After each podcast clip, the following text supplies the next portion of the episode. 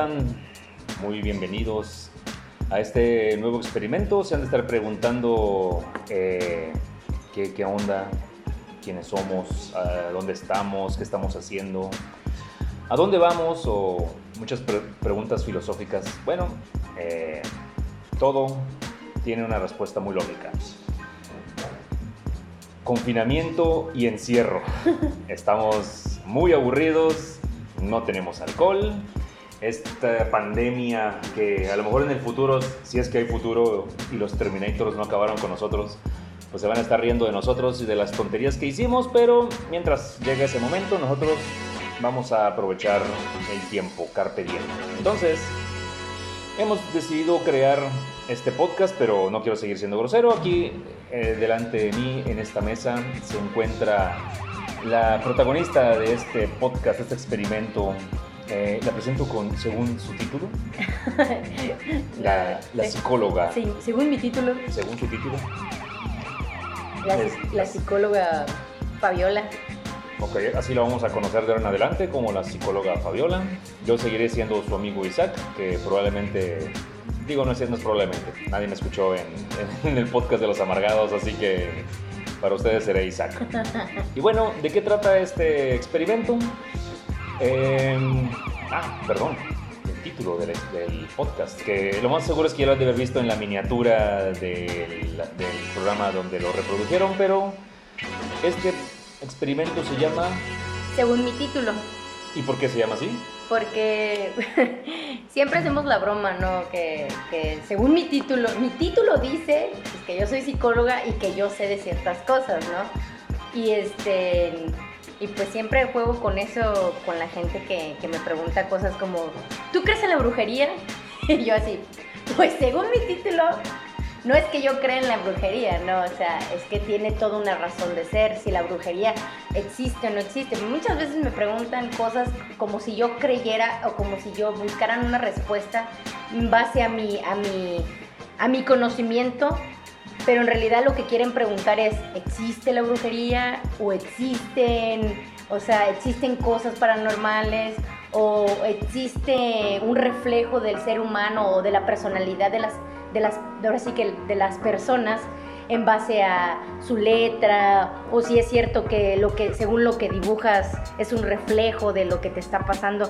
Entonces, pues yo siempre contesto de que pues según el título o según mi título o según los libros, o sea, referencia a algo que es palpable, que ya hay un estudio en, en algo científico.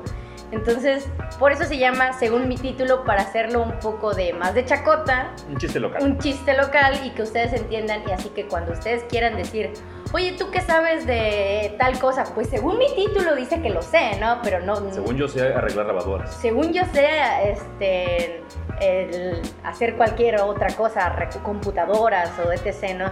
Pero no estamos obligados a saberlo todo, ¿no? Eso también es algo parte del chiste, ¿no? De que, pues, según mi título, ¿no? Si lo supiéramos todo, no, no estaríamos aquí. Ándale, no, no estaríamos cuestionándonos. Exactamente. Y sí, este es básicamente el, tema, la temática de, este podcast. Vamos a estar platicando de manera muy informal acerca de muchas cosas de la cultura popular, pero acá nuestra psicóloga de cabecera nos lo va a deshebrar poco a poco eh, del porqué de las cosas. Bueno, no, yo ofrecí tener un temario o tener una escaleta o algo así, pero ella me dijo que no, que yo le fuera tirando eh, swings bola rápida, bola lenta, y ella ya sabrá cómo, cómo rebotarme. Lo que pasa es que también, o sea, tener un, tema también te obliga como que a estar un poco leído antes de, ¿no? Y, no es así como que, bueno, pues de lo que yo sé, de lo que yo me acuerdo, según el, método científico, según los libros, pues eso es, también parte de qué es lo que yo también creo, ¿no? O, cómo puedo yo decirte, pues es que si lo ves de manera lógica, o sea, todo también va en, juego nuestro conocimiento personal, ¿no? O sea, cómo, cómo nos desarrollamos en cuanto al tema. Y eso es lo chido, ¿no? Porque pues yo les puedo platicar sobre la ciencia detrás de todo, ¿no? Pero también lo chido es que lo que también uno piensa, lo ¿no? Que creemos, lo que también creemos, ¿no? Pues sí. pues sí, por eso estamos opinando nosotros que, ojo, esta no es no es la verdad absoluta y por favor no, lo tomen. No tomen nada con seriedad esto. ni, lo, ni, lo, utilicen como cita, este, eh, ¿cómo se dice? Nota al pie o, pie de página. o cita bibliográfica para su tesis. no, por favor, no. No, no lo hagan. No lo hagan, compa. Bueno. Tú eres muy admiradora de el, el padre de la psicología. Mm, sí. El señor Sigmund Freud. Sí. Él era un asiduo según escriben ahí, asiduo cocainómano. Sí. Y de eso te, voy, a cuestionar acerca de, de, por qué crees que él usaba en específico la cocaína. Digo, no sé qué otras, de qué otras era fan, pero ¿por qué, qué, era la cocaína o por qué la utilizaba tanto ese güey? Bueno, es que eh, en esos tiempos donde Freud era todavía eh, estudiante y era médico, médico este, psiquiatra, en esos tiempos, pues la cocaína no se veía como, como una droga en sí. O sea, antes la cocaína se veía como pues un medicamento. Fármaco, un remedio casero. Ajá, era un remedio. No, era un medicamento. Un medicamento que utilizaban para estar en alerta, para estar despiertos. Y pues e, e, evidentemente antes no, se, no sabían los daños que se podían tener a la larga, ¿no? O a la corta también ahorita. No, estaba Pablo Escobar todavía. este, para, para, lo que sucedía con, con, la cocaína. O sea, es como, por ejemplo, igual fumaba mucho, él fumaba mucho, mucho puro, mucho tabaco. De hecho, él murió de cáncer eh, de pulmones y eso es algo que hasta su último día que estuvo postrado en cama, él fumó. Y este... Y va, en correlación donde se estaban aprobando apenas muchos fármacos eh, y muchos médicos pues también no sabían que también existía el abuso de los fármacos y que ellos mismos eran, eran adictos. Eh, ellos pero, las creaban y ellos las consumían. Sí, y ellos mismos eran adictos y no sabían que eran adictos. O sea, ¿quién sabe qué es adicto? Eh, o el adicto no sabe que es adicto. El, el anexo es el que sabe. Ándale. No, el adicto no sabe que es adicto hasta que se, se, ve totalmente envuelto en un problema de adicción donde ya no puedes hacer absolutamente nada que no sea tu adicción. Entonces, pues el Sigmund Freud era un adicto de muchas cosas, de muchas cosas. En ese entonces, este, a los grandes científicos y pensadores se les permitía, era, era, era, pues sí, la población, la sociedad era permisiva en cuanto a esas, esas tendencias, ¿no?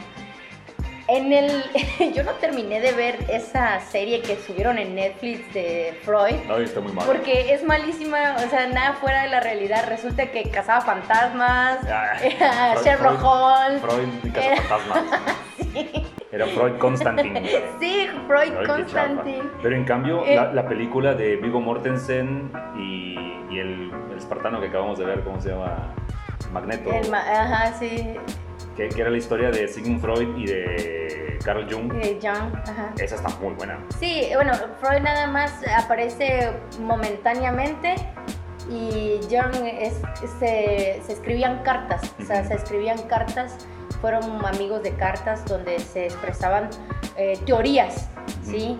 Y, este, y de hecho Jung en una parte eh, desmiente un poco la teoría de Freud, ¿no? Ah, este, y por eso se, se, vuelven de enemigos después, ¿no? o sea, este, pero pues todos en aquel entonces es como por ejemplo ahorita si nos vamos a adicciones, pues también hay una adicción al celular, una adicción a las redes sociales, pero apenas, bueno, ahorita ya se sabe que hay una adicción, pero cuando esto inició no sabía que era tan adictivo, ¿no? Claro. Pues en ese entonces lo mismo con los medicamentos. ¿Por qué, eran, por, qué, por qué uno se vuelve adicto a la cocaína? Pues pregúntame por qué soy adicta a, los eh, relajantes musculares, ¿no? Porque existe empiezas a tener una reacción a que no, a que ya lo toleras y cada vez toleras más dosis y cada vez, y obviamente la cocaína lo mantenía súper alerta, súper despierto, lo, lo, lo, hacían hacer incluso tener este, un tanto de, de, visiones, o sea, alucinaciones. Eh, no sé qué tipo de cocaína se ocupaba en aquel entonces. No, no podría decirte que, pues hoy en día la cocaína contiene muchísimas cosas, creo que hasta le ponen gasolina y no sé qué tanta madre, pero antes no, no sé a base de qué estaba hecho, entonces yo creo que va por ahí el asunto de que como era considerado pues un medicamento, o sea, Lo podía lo- acceder ajá, y, no, y fácilmente. accedía fácilmente a él, o sea, de hecho cualquiera podía, creo que, Sí, una lo INA, una INA, pues, Bueno, siguiendo con el asunto este de las, de las drogas, según la- el punto de vista de la, de la psicología, tiene, la psicología tiene un perfil para cada, para cada consumidor de, o para cada droga que, que- Sí. que- que existe, ya sea recreativa o no. Ujú. Que esto hasta debe parecer un, un meme así, como el, el meme de las mandalas, el- tu, tu mente con, con cocaína, tu mente Sí. con azúcar, tu mente con LSD. Eh, ¿Cuál es la, pues, la, la- la creencia popular en el ámbito de los psicólogos acerca de las diferentes drogas, drogas recreativas? A la que se te ocurra primero, marihuana, LSD, hongos. Bueno, eh, pues obviamente si nos vamos a libros y científicamente probado, pues sí, o sea, el DSM4, el DSM5 ya, ya, ya, ya salió el DSM5, ya tiene rato, pues sí tiene un, un perfil para cada persona que consume, ¿no? Mm. este que no que no necesariamente tienes que tener todos los rubros para para ser totalmente adicto no por ejemplo hay personas que consumen tabaco y nunca desarrollan cáncer no o nunca desarrollan ningún tipo de enfermedad respiratoria no pero pues eres adicto no Sí. el alcohol, el alcohol sí causa este, muchos síntomas eh, mentales, por ejemplo, se sabe que el, al- el- el abuso del alcohol sí encoge el cerebro, o sea, sí lo seca, ¡No! pues. Sí. Cerebro. Sí, o sea, pero eso ya es así como que muy, muy avanzado, o sea, ya Ah, por bueno, eso, por eso, por eso existen las lagunas mentales también, o sea, el, el típico blackout, ¿no? Si te da mucho el blackout cuando tomas alcohol, es más, eres más propenso a que tu, tu mente eh, vaya a fallar en un futuro con las cuestiones de recordar cosas, puedes tener demencia senil mucho antes de tiempo, o sea, vas a, vas a empezar a tener demencia antes de tiempo. Entonces, la marihuana, todo el mundo dice, ah, no, pues la marihuana es, es la, menos, la menos dañina. Sí tiene efectos secundarios, sí tiene efectos, el, el- el gran consumo Sí, de marihuana. o sea, fu- fumar no es inocuo, o sea, meterte humo en los pulmones sí tiene un... Sí, lo, causa. lo que pasa es que muchos no lo, no lo relacionan, pero por ejemplo, si uno fuma mucho, o sea, nos estamos echando un cigarro, ¿no? Pero si uno fuma mucho, en realidad lo que haces es que desoxigenas el cerebro, porque estás metiéndole humo al, al- a los pulmones y no le estás metiendo aire. Entonces, pues en contraparte estás desoxigenando ciertas regiones de tu cuerpo y en una de esas es el cerebro. Y si desoxigenas el cerebro, ¿qué pasa? Te quedas con- te quedas tonto, güey, claro, o sea, sí. Empiezan también a tener lagunas mentales, este, Pero, pero- pero no pérdida hablemos, de no, no hablemos de lo memoria. feo, hablemos de la psicología. Sí, No, pues de- psicológicamente, pues sí, te afecta, hay cambios de personalidad, o sea, todo lo que nos lleve a una adicción nos va a llevar a un cambio de personalidad, quiéralo o no. Las personas, por el chiste, ¿no? De que por qué las personas que fuman mucha mota, güey, mucha marihuana, son todo el tiempo así relajadas y que están en el high, tranquilo, no pasa nada. Pues hubo un cambio de, de- de personalidad, esas personas no se volvieron así de la noche a la mañana, o sea, Ajá. sí, sí cambian porque el estado anímico cambió, tu pH, tu pH cambió, entonces las, las, las, este, la- los químicos que le decían a tu cuerpo, ponte alerta, están dormidos. Entonces tú ya no puedes estar alerta si estás marihuano, güey. O sea, simplemente a lo mejor no te chocas, pero no puedes reaccionar rápido mientras vas manejando. O sea, a lo mejor vas cruzando la calle y te atropellan. Y no fue tu culpa. O sea, pero sí es tu responsabilidad porque ibas tan marihuano que se te ocurrió pasar la calle muy lento y eso está mal, o sea, también está mal. Entonces, sí hay cambios de personalidad de- dependiendo de, de- de lo que se consuma, ¿no? La cocaína te vuelve agresivo. Y por lo mismo, o sea, si tú consumes mucha cocaína de la que, de la que estamos hablando de ahorita, ¿no? Ujú, Te, te vuelves agresivo, te- se te va haciendo normal ser agresivo. Sí. Entonces, aunque no consumas la cocaína, vas a ser agresivo. O sea, pero ya, ya que eres un adicto, pues. Ah, ok, ok. sí. Eh, por ejemplo, en, en el- la cultura popular, los, los viajes psicodélicos, los viajes astrales y todo lo que está en la subcultura relacionada al- a, los, a, a los viajes, a las eh, proy- Es- proyecciones. Es su madre en un pasón de LSD que se dieron, güey. Exactamente. La, la gente siempre dice que ut- utiliza las drogas como herramientas Mm, para llegar o, o para llegar, por ejemplo, a cierto razonamiento filosófico, que, que- que la psicología y la filosofía pues, están bastante relacionadas. Muchos de los pensadores tuvieron que haber accedido a esas drogas para Claro. destapar cierto bloqueo mental. Lo que pasa que la gente. Yo no estoy en contra de las drogas, ni mucho menos. O sea, no, no tengo ningún problema con ellas, ni, ni con las personas que la consumen. Pero, por ejemplo, o sea, utilizar un, un, un concepto como que, ah, me voy a drogar para destapar este pensamiento que tengo, pues es- la- la- para empezar, está chafísima eso, güey. O sea, está chafísima eso porque en realidad lo único que quieres es, es consumir la droga. Pretexto. Es el pretexto, ajá. Pero uno se sabe, ¿no? Que con la meditación se puede lograr casi cualquier cosa. Como los tibetanos viven tan pinche arriba de la montaña y solamente meditan, no consumen ninguna droga. Esos güeyes hasta hacen ayuno, ¿no? Y todo es eh, meditación, ejercicio, este, y llegan a, a pensamientos muy, muy, muy, muy grandes, o sea, donde son, llegan a ser mm, buenos pensadores, ¿no? Llegan a raciocinios eh, y a que ellos mismos se han cuestionado sin ayuda de nada. Entonces, las personas estas que te dicen, no, vamos a fumar, vamos a chingarnos un hongo y tener un viaje astral para encontrarme a, mí- a ti mismo, para encontrar... La verdad, esas son mamadas, güey. Lo único que Es- quieres... Es coaching. Así, ¿no? Y lo único que quieres es probar la droga, o sea, y probar la droga no es el problema, el Ujú. problema es que no lo hagas conscientemente y que, que te quieras vender esa idea de que, ay, me voy a echar un peyote para encontrarme a mí mismo, cuando, pues, para encontrarte a ti mismo, pues no necesitas echarte un peyote, simplemente necesitas pues terapia, ve a terapia, güey. O sea, eso es lo que se necesita. O sea, porque de- imagínate, se te pasa la dosis y ahí quedas eh, tratando de encontrarte a ti mismo ahí en medio de Real de 14 con un chingo de gente que ni conoces y ahí te dejan ahí botado en el desierto. Te congelas ahí. Sí, güey, a huevo. Entonces, este, las drogas, como el peyote, los hongos y todo esto que ocupan, son alucinógenos totalmente. O sea, y te hacen ver colores fractal, de tipo fractales. O sea, yo nunca lo he consumido, pero según lo que yo sé es que los colores se, se encienden y lo que estás, estás teniendo es una intoxicación.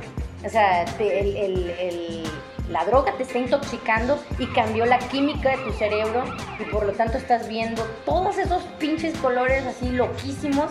Y claro que en ese momento como estás tan excitado tu cerebro, pues también te llegan pensamientos y te llegan razonamientos. Y a lo mejor por allá te llega algún pinche recuerdo así escondido en una vagabeta del año del caldo, güey, donde tu hermana una vez rompió una ventana, güey, y te echó la culpa a ti, pero te llega el pensamiento de decir, no, mi hermana me echó la culpa porque obviamente se estaba protegiendo, lo único que era una niña, o sea, y te empiezas a pensar cosas que pues eso lo puedes pensar, Empiezas a hacerte una chaqueta ah, te empiezas a hacer chaquetas mentales de algo que la verdad no tiene al caso, pues, o sea, y nunca vas a, o sea, no vas a, consumiendo peyote, ni hongos, ni marihuana, ni nada, no vas a curar, no, va, no te va a llegar la idea para curar el cáncer, no te va a llegar la idea para curar el VIH, no te va a llegar la idea, o sea, para, para, Sí, yo, yo imagino que, O sea- que grandes mentes como Mark Zuckerberg o Elon Musk o Jeff Bezos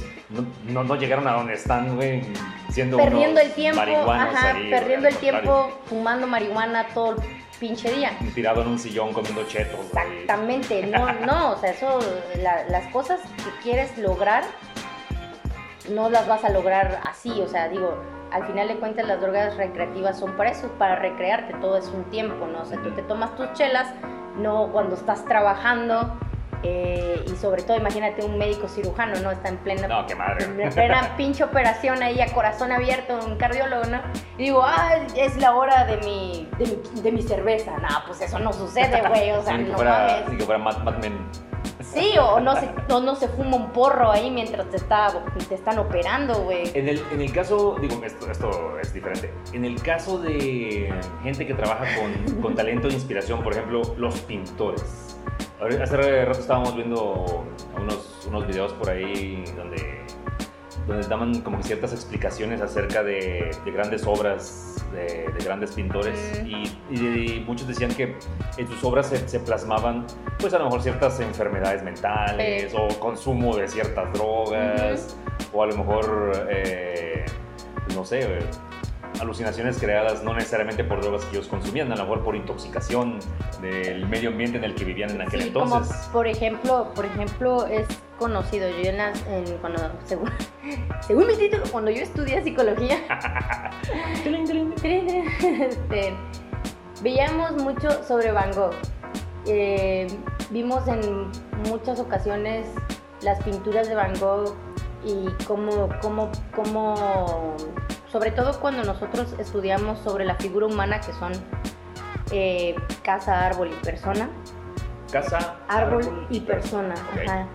Eso se hace pues para es un test de personalidad, o sea, te va a decir sobre la mucho sobre sobre su persona, sobre su núcleo familiar, sobre su, su introyecto, te va, te va a hablar de muchas cosas, ¿no? O sea, es todo un libro que si me pongo a explicarles sobre el libro de cómo, no, voy a terminar porque es mucha interpretación.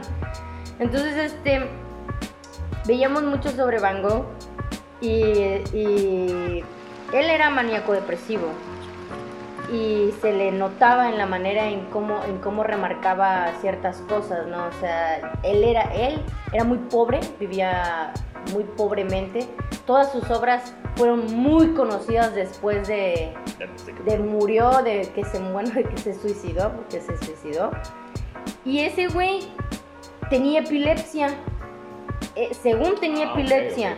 O sea, yo creo que él era esquizofrénico. O no sé si estaba diagnosticado con esquizofrenia, pero sí, yo para mí que sí, sí tenía esquizofrenia. Y ese güey, sí, eh, estaba súper loco porque por su epilepsia que tenía, él le daban una medicación Muy. muy fuerte de hierbas, o sea, él se medicaba con hierbas. Y esas hierbas, ¿Cómo se llama esta famosa hierba de, de su época que estaba prohibida, que era verde? Abs- absenta, ¿no? absenta, Absenta. a se la llama. absenta. Bueno, digo, Ah, o no- no como sé el si ajenjo, Ajenjo, algo ajenjo, ajá. Así. Ok. Bueno, el ajenjo también hace alucinar eh, y ahí va por ahí la cosa. No sé, no sé qué, qué, qué hierbas le daban a él, que él, todas sus pinturas, casi todas sus pinturas tienen amarillo y azul, pero un azul súper encendido, así. Sí, de hecho su Azules azul es- y amarillos. bien- es bien característico. Ajá. Todo el mundo dice, ah, un azul tipo Van Az- Gogh". azul y amarillo, azul Ajá. y amarillo, bueno. Pero al parecer él veía esos amarillos, pero como parte de su realidad. O sea, es decir, él veía mucho amarillo en su vida cotidiana y por eso pintaba el amarillo, porque eso le hizo cambiar, pues quizá la química de su cerebro y él veía los colores de diferente manera en que O sea, no- no, no, no era daltónico, estaba alucinando. Yo creo que sí, o sea, digo, no, no, no lo podemos saber a ciencia cierta. Es como- bueno, hay una cultura, hay una creencia en la cultura popular de que la gente epiléptica, bueno, es lo que comentan, que ve, ve como brillos, ve como chispitas Ujú. antes de que les dé el ataque o durante. Sí, sí, es cierto. Sí, es cierto. Mira, de hecho, todas las personas, todas las personas tenemos ataques epilépticos. Todas las personas. Son micro ataques epilépticos así pequeñitos. Prueba de eso, eh, aquí no has tenido como un déjà vu. Eh, Sí, eh, ocasionalmente. Sí, eso. Tiene mucho que no, pero. Son muy raros, son muy raros, ¿no? Ya, sobre todo les da mucho a los adolescentes. O sea, eh, los, los. Ay, tuve un déjà vu. Ah, tuve un déjà vu. Bueno, un déjà vu es un microataque epiléptico. Sea, es una, es un, es una, es un, sí, es epilepsia a nivel muy pequeñito. De hecho, cuando tú platicas con un epiléptico, lo primero que te dice que, que se da cuenta que le va a dar un ataque epiléptico es que siente como si ya hubiera vivido el momento. O sea, estoy teniendo Ah, un ok. déjà vu. Así es como lo, como lo, ellos lo explican. Y de hecho, este, entonces ya es cuando hay diferentes tipos de epilepsia.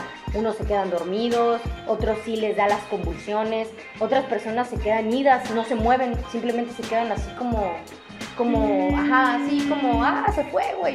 O sea, hay personas que dejan de escuchar o personas que dejan de, de- ver, o sea, se les, se les nubla la vista.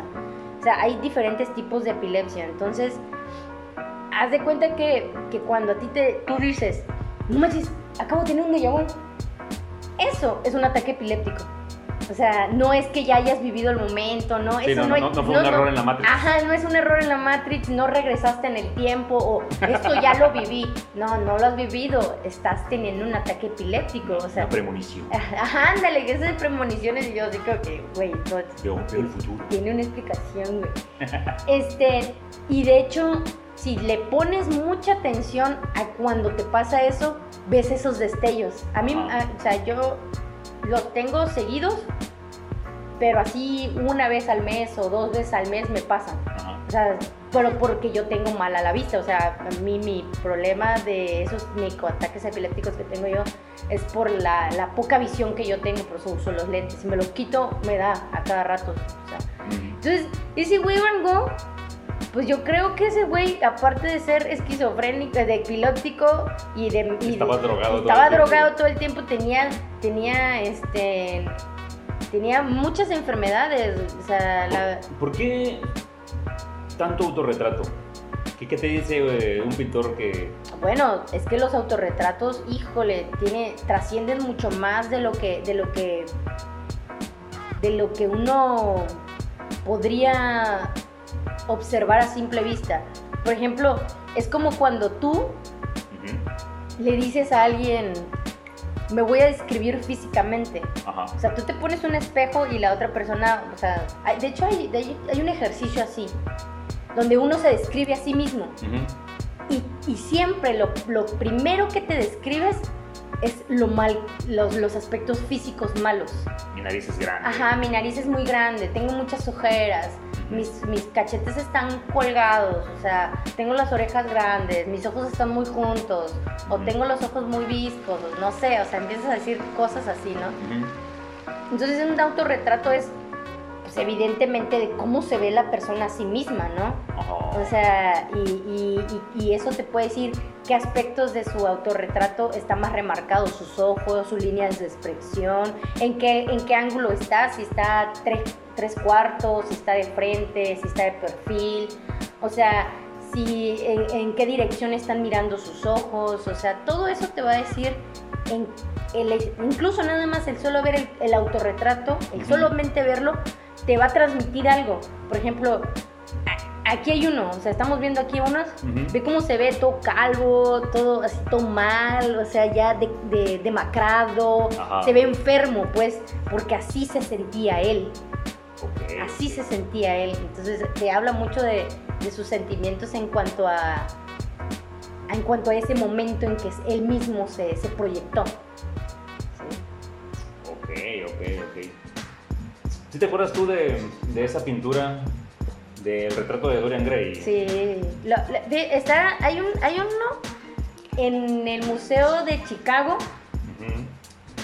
hay uno muy grande, por cierto, ha de medir como 1,90 por un metro. O sea, está- es muy grande, Es sí. grandísimo, es grandísimo. Este, y en ese, en ese pinche museo, ahí vi, ese- nunca yo había visto, eh, porque el, el re- el retrato de Dorian Gray es un libro, es un libro muy bueno. De hecho, hasta la película está buena. Pero nunca había visto un retrato, algo así, ¿no? Que te, el autor, la verdad, que, que lo hizo, no manches, plasmó la, la pudrición del cuerpo bien, bien gacha. Ok, eh, el retrato de Dorian Gray es una, una pintura de Ivan Albright, según veo aquí se Mm. llama. Nosotros tuvimos la oportunidad de ir al, al Museo de Arte de, de- de Chicago y, y nos impresionó mucho esa, esa pintura porque es un, como un cuerpo en descomposición, es, es una... Pero se ve, se ve gacho porque, de hecho, bus- búsquenlo, búsquenlo en internet del retrato de Dorian Gray. Así, este, es, mira, imagínate, es- fue hecho al óleo en mil, 1943, creo que acabo de, de lo picaste. A ver, en el 43. En el 43, güey. ¿Y, ¿Y qué se ve ahí? Se ve pues a Dorian Gray, pero... Es que este, este cuadro Ajá. es como, como la, como que la- el, el- el pintor leyó el libro y como no había un cuadro tal cual, porque el cuadro no existía. Sí, porque se- se- según la novela, el cuarto, el, perdón, el cuadro envejecía mientras él no. Pero él tenía que mantener el cuadro escondido y que nada Bueno, sucediera. Más bien lo tenía que tener, lo, lo tenía escondido porque así es como realmente se iba y mientras más porquería hacía ese güey, pues ahí se iba re- reflejando lo podrido que él estaba, lo retorcido. Ajá. Eh, el cuadro, si ustedes ya lo go- googlearon, es una persona, parece un zombie. O sea, Mm. descarnado, con, un- con una mirada así como de, pues como de asco, está extraño. Y el cuarto en el que se encuentra, pues hay como tripa, sangre. Ándale, está todo puerco, Bueno, así todo feo. ¿Qué- Este cuadro, ¿qué onda? El autor, ¿qué, qué pedo? Bueno, el autor quiso plasmar lo que, lo que lo inspiró el libro, es decir, lo más podrido de, de Dorian Gray, pues Porque supone que era un- una persona muy eh, narcisista, muy déspota, era mamón, pues. era, era, incluso era malvado porque, porque, pues sí llegó a matar. Él, eh, bueno, en, en la época en la que está situado el libro, Ajá. en la época en la que está situada toda la historia, pues tú, en ese entonces era muy mal visto pues las, las relaciones sexuales grupales. Bueno, todavía son mal vistas, pero, o sea, Men- menos que antes. pero menos que antes, ¿no? O sea, entonces él, él- él frecuentaba muchos burdeles y tenía relaciones sexuales con hombres, mujeres, diablos, con todo lo que se, se le atravesara. Entonces eso, pues según en el libro, eso es estar podrido, ¿no? Eso es estar, estar insano. Entonces tomaba mucho alcohol y hacía que las mujeres eh, hicieran lo que él quisiera. Era muy manipulador. Entonces también las personas que estaban en su contra o que se las armaba de pedo, pues los, los mataba y así. O sea, está, el libro está interesantón, el libro está chido, o sea, es así como que medio sado, medio Eh, sa- sadomasoquista. Pues es de Oscar Wilde. Así, claro. ¿Qué, qué nos, qué nos puedes decir de, Os- de Oscar Wilde? Hay una persona con muchas... Tra- traumas. No, es que... Es que en ese entonces, pues... Oscar Wilde era considerado como una persona muy cochina, pues, o sea, pero hoy en día sabemos que existen las filias y las parafilias. Y ese güey tenía muchas filias y parafilias que explorar. O sea, él- él- las plasmaba en su libro. Sí, las, digo, creemos que las plasmaba, Creemos. o sea, no sabemos exactamente qué onda con el tipo, o sea, bueno, ya al menos he leído muy poco sobre él, he leído más de sus, de, como por ejemplo el retrato de Dorian Gray, que es un libro muy bueno, este, que cuando tengan un momento de ocio, como ahorita la cuarentena, ese pinche libro Uh. está buenísimo. Sí, claro. Eh, y dirían, ah, pues cuando leen algo de ese este canijo, pues dicen, ¿qué, qué persona tan más cochinona, ¿no? O sea, co- Bueno, pero- cochinona, cochinona, porque ya te ponía sobre la mesa eh, relaciones carnales para satisfacción. Cuando en su tiempo, uy, no, la- o sea, la, era la un- satisfacción y esparcimiento estaba es prohibido. claro, Todo entonces era reproductivo. Ajá, y por ejemplo ver, o sea, también plasmaba muchas mujeres con, con satisfacción sex- sexual que hoy se eh, hoy, hoy en día pues es más normal, mucho más, más común, o sea, es lo- lo- la, no- la norma, pero antes mm, pues no, o sea, simplemente las mujeres no tenían el derecho de la satisfacción sexual. Por eso a él le gustaba ir a los burdeles, o sea, al, Dorian Gray le gustaba ir a los burdeles porque podía ver cómo las mujeres se excitaban, ¿no? Entonces, digo, vuelvo a lo mismo, o sea, toda esta, esta cochinada así de lo, lo, lo- lo guarro, lo bizarro, lo, lo puerco, ¿no? De que, que hoy en día sería, pues, lo que uno hace en la intimidad normalmente, o sea, este cabrón lo, lo puso en un libro que se llamaba El retrato de Dorian Gray, pero la sociedad, mira, el cuadro es la sociedad, güey. Ajá. El cuadro es la sociedad de cómo te va, te van a señalar por lo que haces Claro. y cómo te va a ver la sociedad, pues como la persona cochina, puerca, este, insalubre, ¿por qué? Inmoral. Inmoral, ¿por qué? Porque te gusta el sexo, porque te gusta echar chéves, o porque te gusta fumarte tu burrito de mota, güey, o sea, por cosas Bien pendejas. Ajá, que hoy en día dices, ah, no mames, o sea, o ver un, o sea, antes ver pornografía, uh, estabas en, eras un depravado sexual. Entonces este cuate pues sí hizo, fue, fue, fue muy bueno, ¿no? En, en cuanto a, a la introducción de un tanto de la novela erótica, Ah, sí, pero cochinona, pues. Salvador Dalí, Uh, Dalí, ¿qué, ¿qué onda con sus cuadros? Está... muy surrealista. Sí, sí. eh, Salvador, Salvador Dalí fue, con- fue conocido, no fue conocido por, por adicto a nada. Ya todo el mundo decía que él venía así. Ya él era, era de nacimiento. él aterrizó aquí de esa manera. Sí, no, Salvador Dalí, a su hecha, es una de las cosas más locas que... Híjole, Yo me acuerdo que, que uno de sus cuadros más. A, los, a que me impresiona un poco más es el de. ¿Dónde está? ¿Dónde está? Ay, es el de Jesucristo en la cruz. sí, Está. Ah, aquí está. Eh, la verdad es que no. Es el menos surrealista, a mi parecer. Pero me gusta mucho por la perspectiva y lo, lo bien, bien hecho que está. Es un- una buena pintura. Pero no, no creo que represente la locura de Dalí como comúnmente se le conoce. El de los, el de los relojes aguados, que no, no se llama así, se llama la percepción de la memoria. ¿Cómo chingón se llama? Bueno, cómo se llama ese libro. yo, yo, yo, yo de Salvador Dalí no me acordaba, ahorita me estaba yo tratando de acordar y me acuerdo mucho que, que me platicó un poco y me hizo investigar un poco un, un maestro mío de, de- de la carrera con el, Ujú. Me platicó ese maestro un poco sobre Salvador Dalí y sobre su percepción y por qué sus cuadros, ¿no? Era una persona sumamente loca, pero porque le gustaba ser exótico, pues a él. Resulta ser que él antes tenía, bueno, antes de que él naciera, primero nació su hermano Salvador. Sea, él, él es el segundo Salvador de su, de su- de su familia, o sea, es- Ajá. de- bueno, de ellos, de sus hermanos, ¿no? Su primer hermano murió y pues antes lo enterraban ahí en la En el patio. en el patio de la casa, ¿no? Una familia adinerada de España, entonces de alguna manera pues ahí lo enterraron en su casa.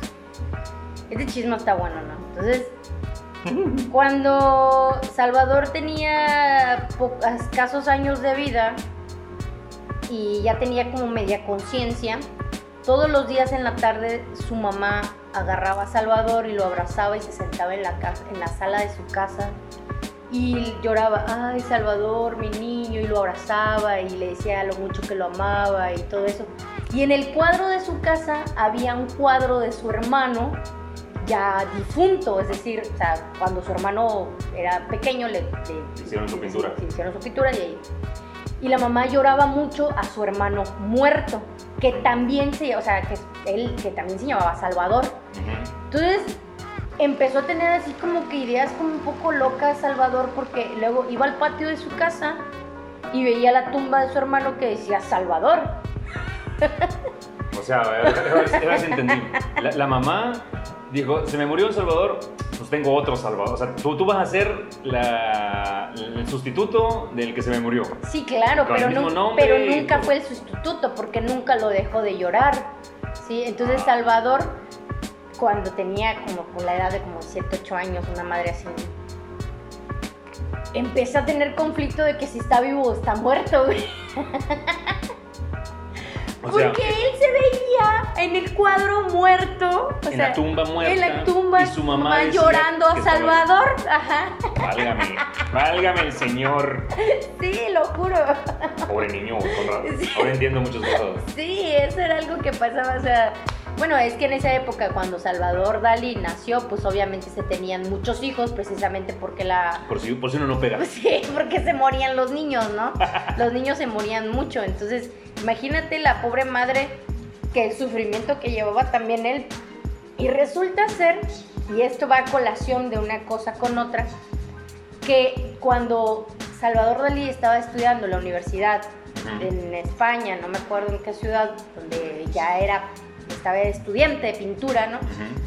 Este, en su escuela había un cuadro, un cuadro que no me acuerdo exactamente de quién era ese cuadro, pero eran unos campesinos recogiendo como heno.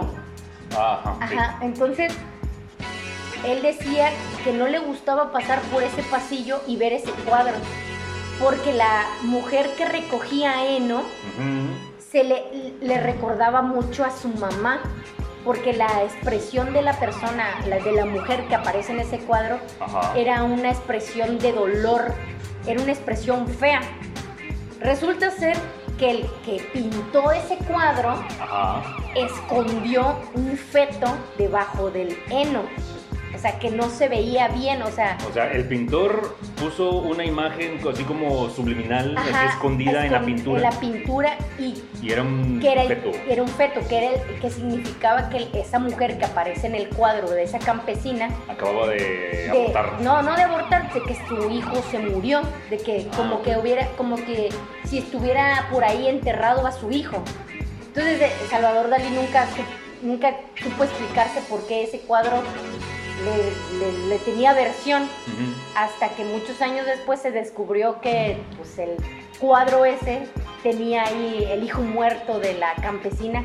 Pues obviamente Salvador Dalí le recordaba a su mamá, Ajá. el dolor de su mamá cada vez que se paraba en la ventana a ver la tumba de su hijo muerto, de su hermano Salvador. Diantre. No, ese pobre tipo estaba loquísimo, o sea... No, en general los pintores, o sea, la- Sí, yo- lo, lo que platicábamos la otra vez de, de cómo el, el artista, no nada más el pintor, el músico, el animador, y me digo animador de el que hace animaciones, no el que anima fiestas. eh. Sí, el que- el- Los payasitos. El payasito, el mago. el payasito No, llorando. el, el animador. La puta El payasito llorando, eh, qué, qué horrible pintura, por Ay, cierto. sí, cierto, esas pinches pinturas de Las los pinturas del payaso triste, sí. Ay, yo, yo nunca vi una así como que en persona, pero sí siempre que la sacan en un pinche video de, ¿Al- ¿Alguna vez de o algo, pues a la madre, güey, no pongas eso, güey. Bueno, de- terminar eh, eh, eh, de, de cómo toda esa gente tiene, está como obligada, güey, a huevo de plasmar en su obra, güey, todas sus taras mentales, güey. Claro. Estábamos platicando la otra vez de, de una madre que está en Netflix que se llama Midnight Gospel, que no vamos a hablar ahorita de eso, güey, porque... Eso es para otro Sí, episodio, otro güey, porque no manches, güey, sí está muy pasado de Pero para, decirlo así por, por afuerita, eh, el, el animador, el, el- el dibujante, por decirlo, es el de Hora de la Aventura. Todos esos yo, yo, yo, sé que cada artista pues tiene su, su forma de dibujar y de hacer sus personajes. Yo sé que por ejemplo, en, en la animación en japonesa hay, ya están muy definidos los, los, los, creadores. Por ejemplo, tú ves una caricatura de estudio Ghibli y ya sabes, ah, esta madre es Ghibli, es de Hayao Miyazaki, o es de, de Mamuro Osoda, o es de ta, ta, ta, ya por el tipo de, de, de, de mono, de personaje. Este, este compa de Hora de la Aventura, sus personajes, eh, si los ves así de manera burda, güey, parecen como salchichas. Son como personajes muy redondos. Mm, hay sin ángulos. No tienen ángulos, los ojos son puntitos, rayitas, sus manos son flaquitas, parecen Largas, fideos, largas. E- e- Eso, eso que, que a, a un psicólogo que, que según su título, te- que dice Bueno. en, en particular de este personaje, porque te voy a buscar a otro personaje. Ah, no, mira, vamos a empezar por lo básico, ¿no? O sea, estamos hablando de que los artistas siempre van a plasmar, dirías tú, ¿no? Lo acabas de decir, van a, van a plasmar su, su introyecto en, su- en su arte. ¿Qué es el introyecto? El introyecto, pues, es toda nuestra carga emocional en, en el trabajo, pues, o sea, el, el que, el que dibuja y el que pinta Ujú. el, el introyecto es toda la carga emocional que siente, lo va a plasmar. Sí, o sea, siempre va a ser así. El músico va a componer dependiendo de su introyecto, o sea, lo que siente, lo, que, lo que es, lo lo que, es exactamente.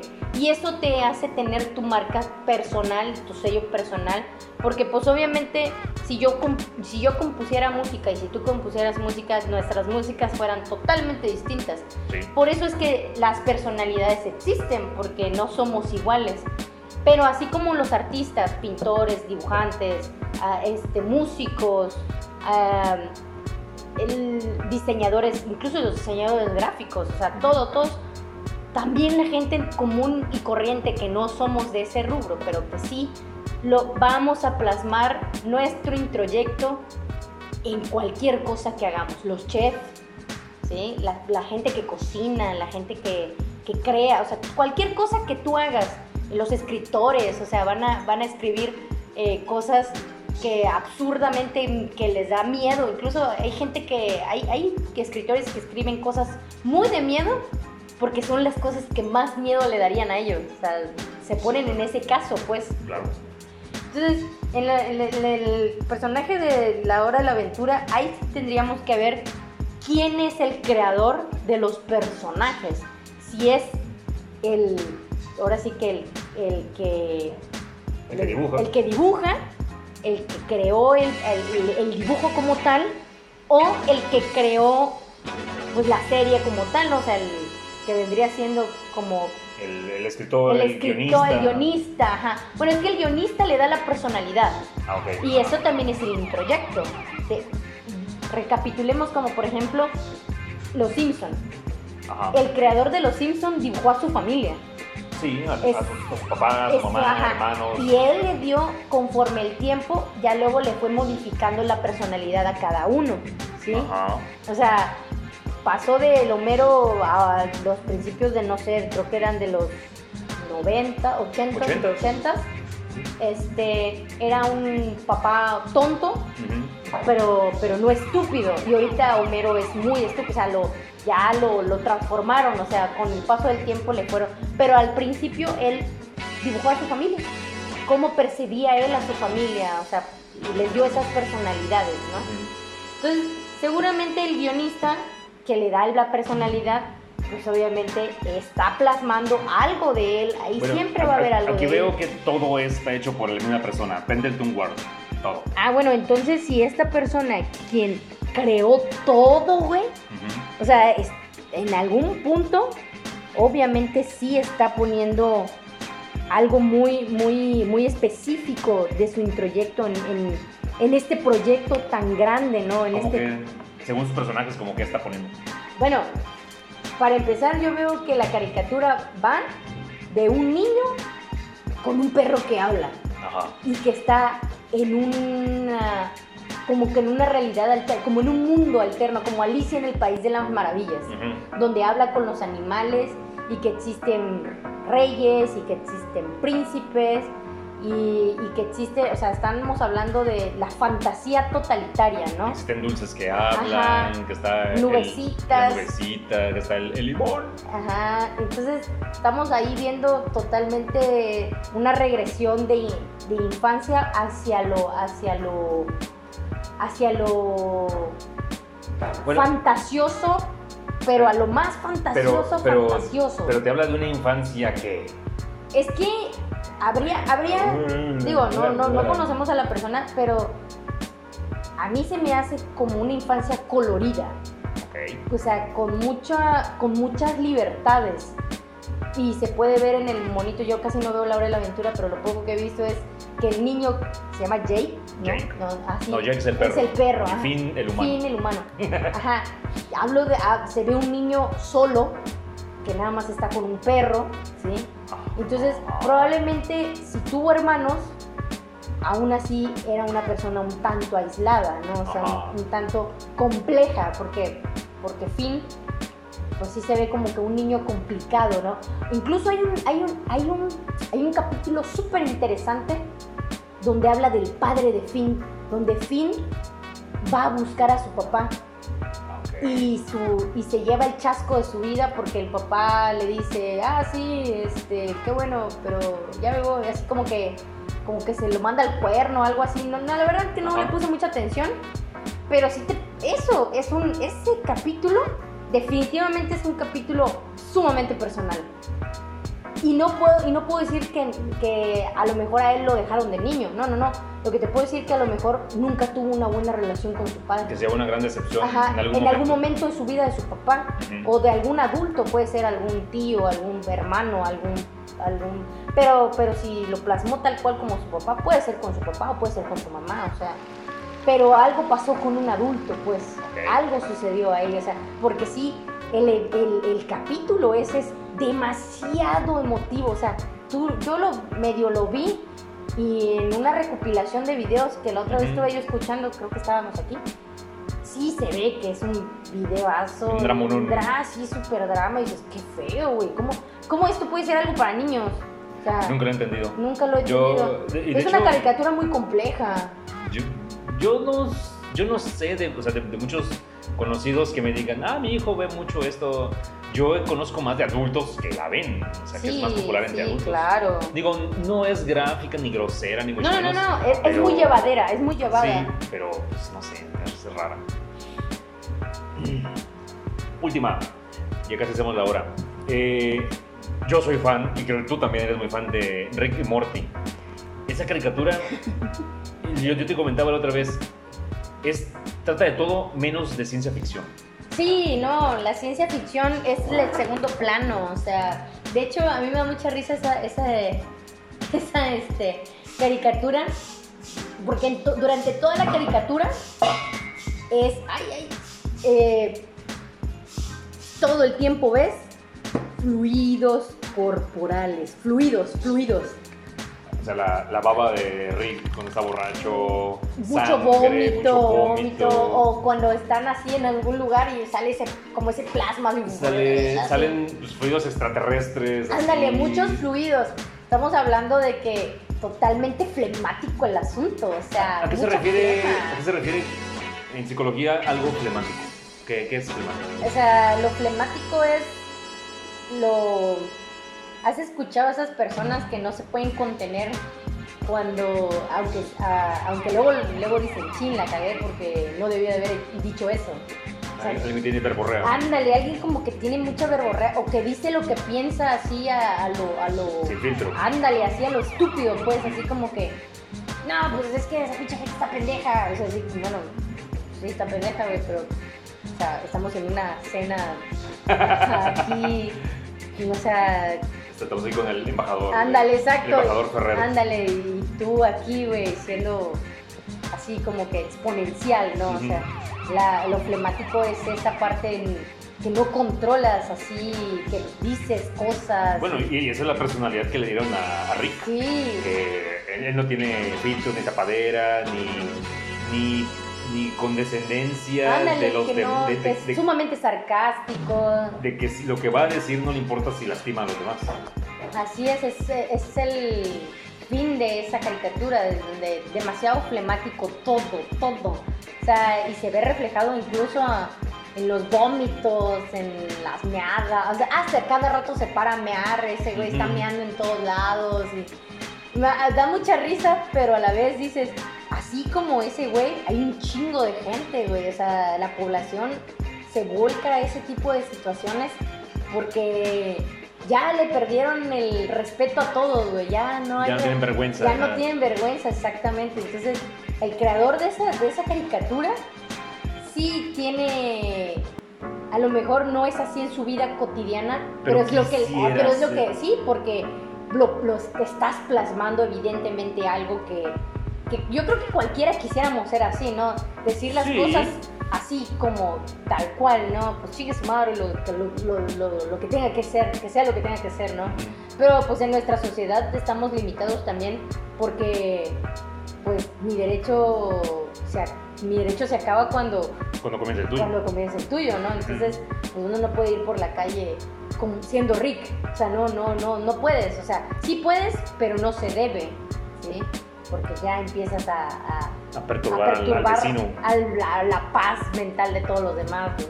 Sí, es, es, Rick and Morty sí es una, es una caricatura muy, muy chida, pero véanlo como, como todo el lado sentimental o todo este cúmulo de emociones. Vean a cada personaje, o sea, el, el- No, Mo- Morty a mí se me hace el mejor personaje, güey. Está bien cagado porque le va, le va bien, le va mal, sufre, se divierte. Aunque, y aunque está en misiones interplanetarias, güey, siempre tiene conflictos de adolescente. Sí, claro, él está muerto de miedo, él está muerto de miedo todo el tiempo, pero aún así es la es la evidencia de que no podremos tener miedo, pero aún así podemos hacer algo. Sí, o sea, sí está chido eso y se ve que sí se plasmó ahí también una parte de quizá de la adolescencia de la- del, del creador, porque a pesar de que todo el tiempo tiene miedo, De que es fla- Ajá, flacucho, débil. Ajá. No, pero si ve que su abuelo está en problemas, mm, Le tiene, entra- tiene miedo, madrazos. tiene miedo, pero ahí va con la pistolita, piu, piu, piu, piu, o sea, o sea, va cagado, pero ahí va, pues, o sea, no lo deja solo, pues, y a pesar de que está harto del abuelo, Está, Está ahí con él, güey. cada rato se pelean. ándale. Oye, es cierto, ahí siempre están peleados. Bueno, te puedo decir que siempre hemos tenido al familiar indeseable, güey, pero que nunca dejamos solo, güey. Pues sí. O sea, sí, tal Pues sí. cual.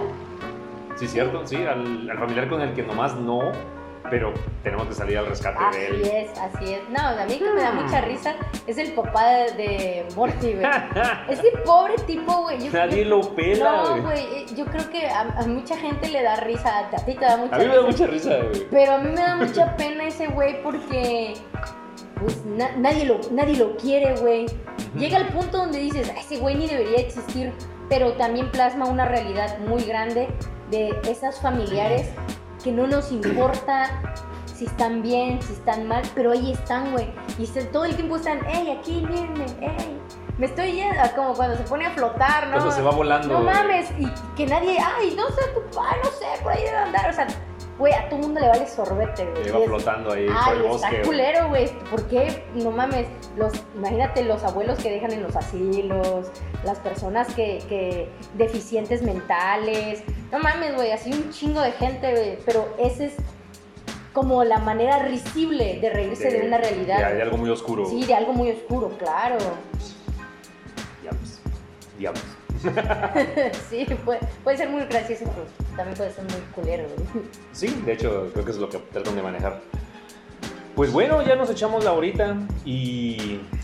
Manden estuvo, sus preguntas. estuvo divertido, ¿no? Sí, bueno. manden sus preguntas, así Manden, como que... manden sus, sus solicitudes, sus temas, si quieren que desglosemos algo desde el punto de vista la persona que tiene título en esta mesa. Y pues, que, se, que según, que tú, mi, título, mi título dice... Psicóloga. Pero bueno, este, esperamos todos sus, sus, mensajes.